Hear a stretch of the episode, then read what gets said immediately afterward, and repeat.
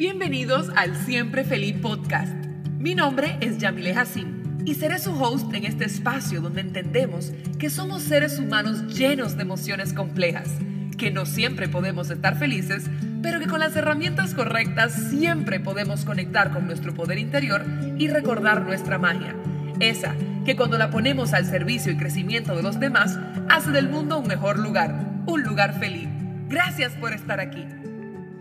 Hello y bienvenidos a otro episodio de Siempre Feliz Podcast. En el día de hoy me encuentro con Alicia Lombardero, psicóloga y especialista en trastornos de la conducta alimentaria. Bienvenida Alicia, ¿cómo estás? Hola Yamile, gracias por la invitación. Yo feliz de estar aquí en tu podcast. Súper. Mira, te contaba justo antes de empezar que en el episodio que grabamos con la doctora Paola Contreras, eh, hablamos sobre cómo lo, lo importante que es comer de manera intuitiva.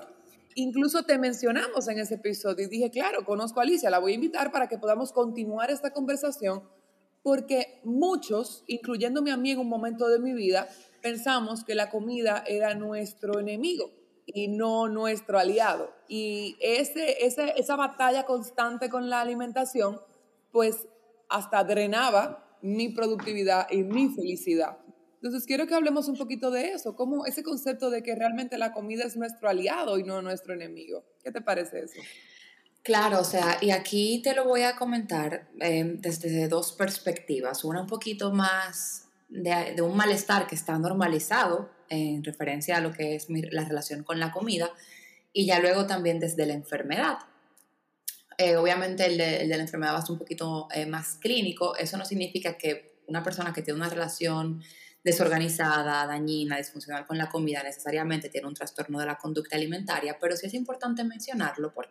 Porque la alimentación desorganizada, tener una relación eh, que no me hace sentir cómoda con lo que es la comida, si tengo esa vulnerabilidad genética, pues me puede potenciar el desarrollo de un trastorno de la conducta alimentaria, que ya es una enfermedad mental eh, con, cierto, con cierto nivel de gravedad. Entonces, eh, Paola les estuvo hablando sobre la alimentación intuitiva, que, creo que ya, pues, así rapidito es esa forma de, de, ponernos a nosotros como los especialistas en base a las necesidades de nuestro cuerpo. Y eso es en base a hacerle, a tener confianza y hacerle caso a las señales que me va dando, me va dando mi cuerpo, como hambre, saciedad, que hace sentir bien, que no tanto. Pero ahora, y, y quiero que tú me, me digas si estás de acuerdo, pues desde hace mucho tiempo no nos estamos guiando tanto eh, de nuestras necesidades, más bien nos guiamos de la dieta que se pone de moda, del influencer que hizo tal cosa y le funcionó, de lo que me dice tal anuncio de tal producto, de una revista que hace miles y miles de copias y ponen un plan de alimentación y yo asumo que eso es lo que yo debería estar comiendo. ¿Estás de acuerdo? Totalmente, incluso la presión que, que vemos con, con, la celebridad y los medios, que es como, mira, quien ella entró en ese vestido, yo quiero entrar en ese vestido, déjame hacer una dieta de jugo por dos semanas, a consecuencia de que, de, de como dice mi mamá, de un de que yo caiga esa un día. o sea, ¿no? Entonces, a, todo eso le vamos a llamar la cultura de la dieta. La cultura de la dieta eh, está alimentada por una industria multimillonaria, está alimentada por la industria de la moda, está alimentada por los influencers, por los medios de comunicación. Entonces la cultura de la dieta em, idealiza la delgadez, la delgadez, nos vende este mensaje de que un cuerpo delgado, además de ser un cuerpo saludable, que no necesariamente, si quieres luego te explico por qué, eh, también es un cuerpo delgado el cuerpo más valioso, más, valorado, más valorado, te venden que a través de la delgadez te vas a sentir mejor, vas a estar feliz, pero ¿a qué costo? Y ahí me gustaría tocar, y ahí me gustaría quizá, con otro, otro concepto en base a la alimentación intuitiva. Tampoco crean que la alimentación intuitiva, me imagino que Paola eso lo explicó perfectamente, no he tenido el chance de escucharlo. En un inicio no es tan intuitiva. ¿Por qué? Porque es un proceso de volver a confiar en nuestro cuerpo. Pero eventualmente que volvemos a confiar en nuestro cuerpo y mejoramos nuestra relación con la comida, nuestro cuerpo también llega a un peso que más que ser un peso ideal, o sea, cuando hablamos de peso ideal es, ay, a mí me gustaría estar en 150 libras, porque yo vi que tal influencer que mide igual que yo pesa eso se ve fabulosa. O sea, cada persona tiene su sus características genéticas, sus características corporales, o sea, yo no puedo eh, compararme con Kendall Jenner aunque tengamos la misma estatura, porque aunque coma y haga lo mismo que ella, no voy a tener el mismo cuerpo que ella. Entonces, cuando empiezo a hacer las cosas en base a mis necesidades, mi cuerpo llega a esto que se llama el peso posible. ¿Qué es el peso posible? Es un peso que yo puedo mantener teniendo salud física, salud mental y también calidad de vida. Y ahí entra esta parte de lo que, de lo que abriste en un inicio. O sea, tener una relación dañina con la comida no me permite tener calidad de vida. Personas que tienen alimentación desorganizada, personas que tienen trastornos de la conducta alimentaria, le dedican más del 50% de sus pensamientos al día a temas relacionados con la comida. Entonces, imagínate, eso es, estoy trabajando y pensando en lo que me voy a comer, eh, estoy en un cumpleaños de mi amiga y hay una cena riquísima. Exacto, exacto. O sintiéndome culpable, o sea, horrible, horrible. Y eso realmente, como tú dices, no nos permite conectar con, con esa, ese ser puro, intuitivo, eh, inteligente que somos, porque estamos, yo diría que hasta gastando energía en algo que no deberíamos. O sea, no, no, no estamos diseñados para estar pensando en comida siempre. Estamos diseñados para tal cual, o sea, vivir. Y yo creo que la comida es nuestro aliado. Entonces, ¿cómo podemos, si estamos en un estado de ansiedad, eh, constante vigilación o, o, como monitoreo de lo que comemos y lo que no hacemos, si nos sentimos culpables y nos sentimos vulnerables y no nos gusta cómo nos vemos, ¿cómo podemos empezar a sanar esas heridas? O sea, ¿qué podemos hacer para empezar a, obviamente, claro, un acompañamiento psicológico, pero desde, desde nosotros mismos, ¿cuáles pueden ser algunos quizás hábitos o como eh, cosas que podemos hacer para poder empezar a ver la comida con otros ojos? Incluso creo que lo que voy a decir a algunas personas le puede sonar dramático, pero esto implica un proceso de duelo un proceso de despedirme de muchas creencias, de muchas presiones. ¿Por qué? Porque es muy probable que cuando yo empiece a decir, yo voy a salir a cenar con mis amigas y en vez de pedirme la ensalada, hoy se me antoja pedirme la hamburguesa con la papa frita, probablemente una o dos me hagan algún comentario de, ¿y tú vas a cenar eso? Y eso no está como pesado para la noche, pero tú no deberías estar cenando eso, mejor pídete la ensalada. Ajá. Oye, como un tío mío ayer que me miró y me dijo, pero tú estás embarazada, Yamile. Y yo, no, tío, dime. Y me dice, sí, yo tengo como una pancita. Y yo, pero dime, o sea, no, no estoy embarazada. Es mi panza, es normal, estoy bien. es la familia. Correcto, o sea, entonces uno, entender que puede ser un proceso de duelo, es decir, no es que yo voy a escuchar este podcast, no es que me voy a leer el libro de Intuitive Eating y ya mañana todo me va a salir a la perfección, no, o sea, yo en mi cabeza voy a tener un montón de pensamientos de, y esto, esto es lo que yo debería estar haciendo, y yo debería estar nadando contracorriente, y yo no debería estar haciendo tal dieta que está haciendo mi amiga, y yo no debería sentirme estresada porque por ahí viene verano y yo no estoy eh, matándome con la alimentación y el ejercicio. Entonces entender eso, que en un inicio va a ser un proceso de duelo, de despedirme, de tener pensamientos encontrados. Y algo que también funciona mucho es empezar a hacerle resistencia. Por ejemplo, ese comentario del tío ayer, hacerle resistencia, demostrarle que tú no estás de acuerdo con esas opiniones no solicitadas sobre tu cuerpo. Se ha comprobado, y esto es en base a un programa que justo Paola y yo trabajamos, el Body Image Program, que cuando empezamos a, ponerle límites, a hacerle resistencia a estas presiones en base a nuestro cuerpo, vamos mejorando nuestra imagen corporal. ¿Qué es nuestra imagen corporal? Como nosotros nos sentimos y percibimos a nuestro propio cuerpo. ¿Y por qué esto lo mezclo con alimentación? Porque cuando, o sea, la imagen corporal, o sea, esa sensación, esa percepción, esas emociones que me genera mi propio cuerpo, puede ser un potenciador o un mantenedor de tener una relación disfuncional con la comida. Entonces, ¿cómo le pone? Ajá. Exacto, como que yo le hubiese podido responder a ese tío mío ayer, porque yo me quedé, yo dije, que no, no estoy embarazada, tío, y ya, y me quedé callada, como que yo no pude, yo no pude refutarlo, ni le pude decir más nada. ¿Qué yo, pude, ¿Qué yo pude haber dicho en ese momento, por ejemplo? O con lo del ejemplo de la papita con las amigas. Mira, lo que tú respondiste estuvo bien. No, no estoy embarazada. También podemos poner límites. No, no estoy embarazada y no me gustaría que hagas comentarios sobre mi cuerpo. O no, estoy embarazada. Dentro de mí tengo varios intestinos, un estómago, que todo eso ocupa espacio. En algunos momentos del mes está más inflamado, en otros no. No me gustaría que hagas comentarios sobre mi cuerpo.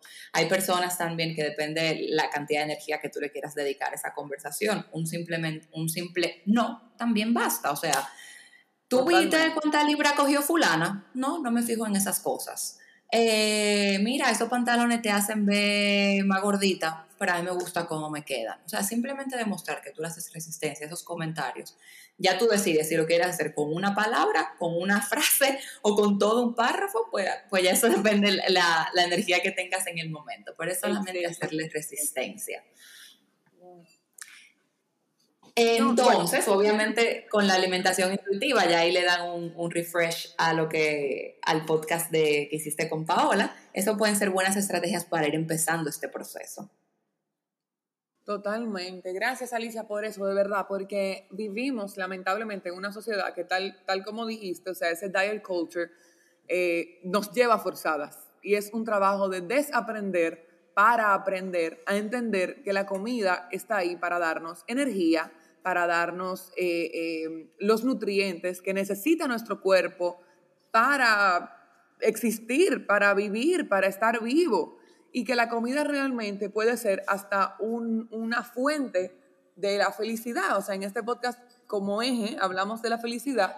Y si una papita con un hamburger lo que nos da es felicidad en ese momento, pues que así sea y nada, seguimos normal. O sea, como, como como uno mismo a veces se quita placeres y se quita momentos de felicidad por, ay no, ¿cómo me voy a ver? O ay no, después de que me coma esto, bueno, estamos en la playa, me va a salir una pancita y yo no quiero salir con esta pancita. O sea, el momento que uno se empieza a quitar como todos esos juicios de encima, uno como que hasta vive más feliz. o sea, ya, no sé. yo estoy de acuerdo. Y, y esta parte, qué bueno que mencionaste emociones, porque muchas veces, incluso yo, empecé mi, vida profesional con la idea de que mezclar alimentación y emoción estaba incorrecto, era malo, lo satanizaba, no, no comas por emociones. Pero luego cuando he empezado a trabajar con alimentación intuitiva, highs, alimentación consciente, las emociones forman parte del proceso de alimentación de los seres humanos. O sea, nosotros no solamente comemos para nutrirnos, la comida nos conecta con nuestra familia, la comida nos conecta con la cultura, la comida también tiene función placentera, sensación de recompensa, nos genera bienestar. Entonces, un día me, siento mal y quiero una comidita que me haga sentir apapachada, tengo una comidita que me gusta para cuando me siento agripada, tengo una comidita que me gusta para compartir con X o Y familiar o amigos. Eso está bien. Sí hay que tener aquí un, hacer un paréntesis de que cuando la comida se vuelve mi herramienta principal para gestionar emociones, pues ahí sí sería bueno eh, buscar ayuda para gestionar, para tener otras herramientas mejor adaptadas a esa situación que me está causando malestar. Por ejemplo, tú llegas súper estresada de tu casa, de un día laboral muy intenso. se te antoja comerte, no sé, tu postre favorito, chévere te lo comes, lo disfrutas, pero con expectativas realistas. Este postre lo voy a disfrutar durante estos 10 minutos que me lo estoy comiendo, pero mañana, si yo no quiero volverme a sentir mal en mi ambiente laboral, pues tengo que buscar otras herramientas que sean más funcionales para esa situación. Totalmente. Eso es lo que me ha ayudado a mí muchísimo, eh, beber té. O sea, yo tengo como todas mis, o sea, potecitos con todas mis hierbitas, eh, manzanilla, eh, laurel, todas mis hojas, mis como tal cual. Y ese proceso de armar mi tacita de té, como infusionarlo yo misma, no di que una bolsita de esa que vienen prehecha, sino mi cardamomo ahí, mi eh, pétalo de rosa ahí, no sé qué. Y yo como coger esos 10, 15 minutos y armar mi té, que si una base de té negro, una base de té rojo, una base de té verde, como, es como para mí una poción mágica casi y yo la hago en base a lo que yo quiero sentir en ese momento. Mira, me quiero sentir más energizada, pero no me quiero beber una taza de café a las 7 de la noche. Bueno, pues me te bebo una taza de té negro. O mira, eh, quiero hacer mejor la digestión porque siento que me quedé, bueno, pues hago un té de jengibre con cúrcuma y un poquito de manzanilla. Entonces, como ese proceso de, de como combatir, como la ansiedad con una herramienta que a mí personalmente me ha funcionado de maravilla. Tengo ya años eh, eh, como bebiendo té de manera habitual. Ha sido para mí increíble. Y quizás para otra persona no es el té y son, no sé, las frutas. Y sabe qué fruta sirve para qué y puede, no sé, o, las, lo maní, las almendras y las no sé qué. Y puede como jugar en base a las diferentes opciones de comida que tenemos para utilizarlas a nuestro favor, porque yo hablo tanto, tanto, tanto de, y quiero, y, vuelvo y traigo este tema al podcast, porque yo fui víctima de un trastorno de la conducta alimenticia, o sea, yo tuve eh, pensamientos como full anoréxicos, yo tuve vomitando, yo, o sea, yo fui bulímica, yo tuve en ese proceso, y no es un proceso fácil, no es un proceso que te permite pensar con claridad, no es un proceso el cual, en el cual yo busqué ayuda, fue un proceso en el que yo entré y salí sola. Y luego ya de que tomé conciencia de ello, fui al psicólogo para sanar esas heridas de hace 10 años, porque seguían ahí. Pero entonces es un tema del que a veces mucha gente no habla y es tabú. Y yo necesito que esto salga a la luz. Y profesionales como tú están haciendo de este trabajo algo hermoso porque están desconstruyendo ese diet culture, esa cultura de la dieta y diciendo, óyeme, está bien comer, está bien comer con moderación, está bien comerte tus hamburguesas con tus papas, pero de manera moderada. Claro, porque es que uno entender que los trastornos de la conducta alimentaria no son una elección, no es algo que, que una persona hace porque está de moda, o sea, estamos hablando de enfermedades mentales graves. Dentro de las enfermedades mentales tienen la segunda posición de la tasa de mortalidad más alta eh, tienen una minoría de las personas que sufren un trastorno de la conducta alimentaria tienen tendencia a la cronicidad, es decir, que esto permanezca en el tiempo. Y lamentablemente para las personas, porque los TCA, pues, trastornos de la conducta alimentaria, tienen un origen multifactorial, como muchas enfermedades, la parte biológica, psicológica y ambiental. Entonces, ¿qué pasa con las personas que a nivel biológico tienen esa vulnerabilidad genética para el desarrollo de un trastorno de la conducta alimentaria? Que las dietas son me atrevo a decir, el principal factor para desarrollar un trastorno de la conducta alimentaria. Y cuando hablo de dietas, no me voy a la definición del diccionario, porque al final dieta es lo que yo como en el día a día, sino hago referencia a las dietas restrictivas. ¿Qué son las dietas restrictivas? Estas que me dicen, estos alimentos están prohibidos, come muy bajo en calorías, si tú sientes hambre, matica un chicle. Yo iba toda la semana, por ejemplo, donde un nutricionista que él me ponía una dieta, ¿verdad? Y toda la semana él me pesaba. Yo me montaba en un peso y él me pesaba. Y yo me sentía muy culpable si yo no bajaba una, dos, cinco libras.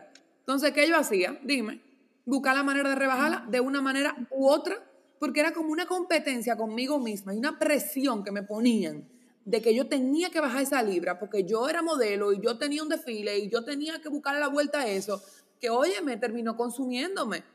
Totalmente. Entonces, no está bien, para nada. Y ahí, y ahí definitivamente nos damos cuenta que eso que estaba pasando contigo, aunque tú estabas como un profesional de la salud, que te estaba dando un plan de alimentación, no era enfocado en estar saludable. Perder peso no es sinónimo de salud. O sea, se sabe está más, más asociado a ser una persona saludable en nuestros hábitos que simplemente el hecho de perder peso. El índice de masa corporal no se inventó con el objetivo de determinar quién es saludable y quién no. Y son cosas que ahora mismo lo estamos viendo así y no tiene nada que ver, es cerrado y hace daño. Ahora me alegro muchísimo de que hay muchos nutricionistas trabajando con un enfoque nutricional no centrado en el peso. ¿Por qué? Porque hay muchos más marcadores de éxito como mis analíticas, mi energía, mi sueño, mi digestión, que me hacen saber que estoy siendo una persona saludable de una manera más eh, objetiva, mejor adaptada que solamente el peso. Totalmente, claro. Alicia, gracias de verdad por estas informaciones tan valiosas, porque para mí, que mi cuerpo esté en óptimo estado de energía es muy importante para las tareas que llevo en el día a día. Y la comida, una vez la empecé a ver como mi aliada y no como mi enemiga, cambió el diálogo interno, cambió el esquema. el, comer para mí es un arte, o sea, en el episodio que hablamos con Lilia Sánchez, ella nos hablaba, ella es chef, y nos hablaba de cómo la comida literalmente es medicina, o sea, la comida nos ayuda a volver a conectar con nosotros mismos, a conectar con nuestras raíces, con nuestros ancestros, con lo que somos, pero solo si decidimos verlo como con esa óptica y no con la óptica de que me está haciendo daño, estoy gorda, estoy eh, eh, como que no estoy en un lugar saludable simplemente porque comí y sigo como cuestionándome. Y la comida al revés está ahí para impulsarnos y ayudarnos. Entonces, te quería preguntar, ya para ir cerrando, como si una persona, ¿cuáles son como los primeros eh, como red flags o identificadores que una persona puede empezar a notar de que está entrando en un patrón de, de como, de, de tal cual, de, de un trastorno de conducta alimentaria? Como que hay veces que yo empecé de una manera muy inconsciente. Yo empecé diciendo, ah, mira, eh, mañana tengo cita con este doctor, yo no voy a cenar hoy. Y duraba tres días sin cenar y, cortaba calorías a la mala y como, o sea, ¿cuáles son algunos red flags que uno puede empezar a identificar de que uno está entrando en un patrón no saludable para nosotros? Ok, voy a empezar con algunas que, que a nivel físico se pueden identificar eh, de cierta manera fácil, pero no quiero que entiendan que estas son necesarias. Y aquí hago un aclarando antes se consideraba que para que una persona tenga un trastorno de la conducta alimentaria, eh, tenía que ser una persona infrapeso, eh, una persona que se le haya ido la menstruación, pero ya eso no son criterios diagnósticos. Una persona con aspecto totalmente saludable puede estar eh, pasando por un trastorno de la conducta alimentaria grave. Entonces te voy a mencionar por áreas las diferentes señales de alerta, voy a decir algunas solamente. Por ejemplo, en relación con la alimentación, podemos tener señales de alerta cuando hay sentimientos de culpa por haber comido, por haber dejado de hacerlo, preferencia por comer a solas, y todo esto es eh, como que son mm. cambios. Antes quizá no me importaba eh, comer acompañada de mis amigas, de mi familia, y ahora y ahora prefiero comer a solas. ¿Por qué? Porque así puedo restringir, porque así puedo evitar eh, alimentos reducción de cantidades de comida de manera drástica, eh, evitar comer grupos completos de alimento y si los como sentirme muy culpable. Por ejemplo, en relación con la imagen corporal, tener una preocupación excesiva por el aspecto de mi cuerpo. Em, tener esa autodesvalorización por cómo percibo que se ve mi cuerpo, dejar de, de realizar actividades que disfrutaba o actividades, perdón, que necesitaba hacer por evitar que mi cuerpo pueda llamar la atención y sentirme muy adherida a los ideales de belleza. O sea, sentir que si en TikTok está el trend del thigh gap, pues yo debería lograr eso. Que si en Instagram está el trend de, no sé, tener la cinturita con tal medida, yo me voy a poner a trabajar para eso. Y obviamente eso que genere malestar y que, y que genere conductas disfuncionales. En relación con el ejercicio físico, señales de alerta pueden ser una práctica excesiva de ejercicio. Y cuando hablo de excesivo, no solamente hablo de que me paso cierta cantidad de horas haciendo ejercicio, o sea, excesivo también es que me duele la rodilla y me recomendaron reposo y yo digo, no, hoy se corre igualito. Que tengo una reunión importante de trabajo y prefiero irme a hacer ejercicio, o no que prefiero, pero eh, esa obsesión eh, me hace tomar la decisión de ir a hacer ejercicio en vez de asistir a esa reunión importante. Sentirme nerviosa, culpable si no logro hacer actividad física también es una señal. En relación con la conducta, de manera frecuente tener esa sensación de insatisfacción constante y que eso me lleve a, tener sentimientos depresivos o de, irritación, cambios de humor frecuente, eh, tendencia a aislarme socialmente. Eh, visita regular de páginas web, blogs, eh, páginas de Instagram, Facebook, donde pueda obtener información sobre planes de alimentación, ejercicio, tips de cómo perder peso, etc. Entonces, cuando identificamos estas señales de alerta, que también pueden haber otras y no, y no las tienen que presentar todas para tener una relación que genere malestar con la comida y con mi propio cuerpo, ya sea que la identifique en mí o en otra persona, no duden en buscar ayuda.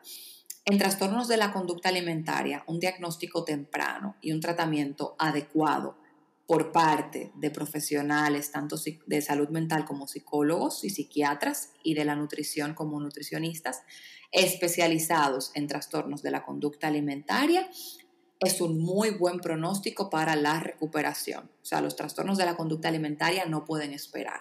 No esperemos a, que ya sea un nivel grave, aunque ya sea un nivel que no me permita ser una persona funcional, a que mi cuerpo empiece a fallar para buscar ayuda.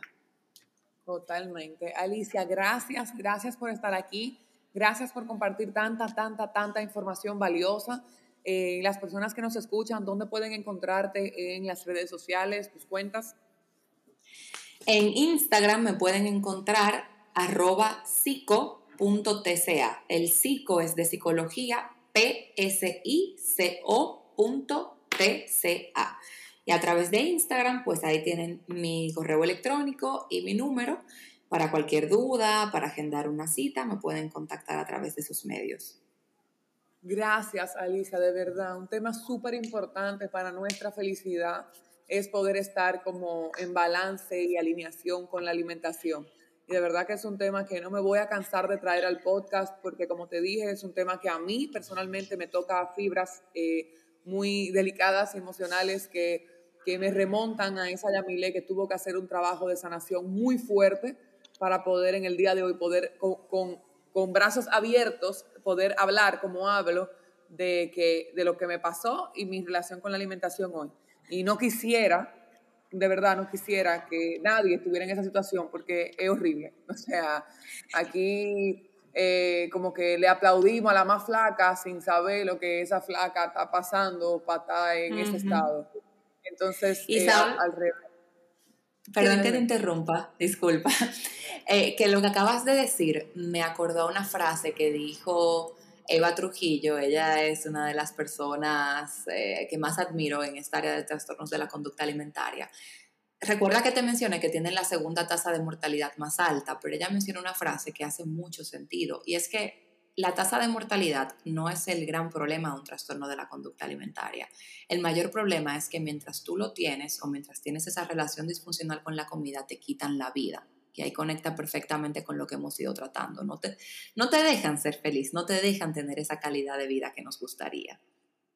Totalmente, totalmente. Alicia, gracias de verdad, de todo corazón por estar aquí. Un beso grande. Y a ustedes que nos están escuchando, gracias, un beso y cualquier pregunta, duda, comentario, no dejen de escribirle a Alicia o escribirme a mí que le canalizo las preguntas y, y de esa manera podemos seguir la conversación. Un abrazo y que tengan linda semana. Chao.